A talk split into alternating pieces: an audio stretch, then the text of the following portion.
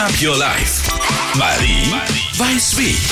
Heute mit Tipps rund ums Wasserkochen. Denn wie entscheidet ihr, ob ihr das Wasser im Wasserkocher erhitzt oder doch lieber einen Topf nutzt? Die Faustregel lautet, je mehr Wasser man braucht, desto besser ist der Topf. Bis eineinhalb Liter ist der Wasserkocher nämlich die sparsamste und umweltfreundlichste Methode.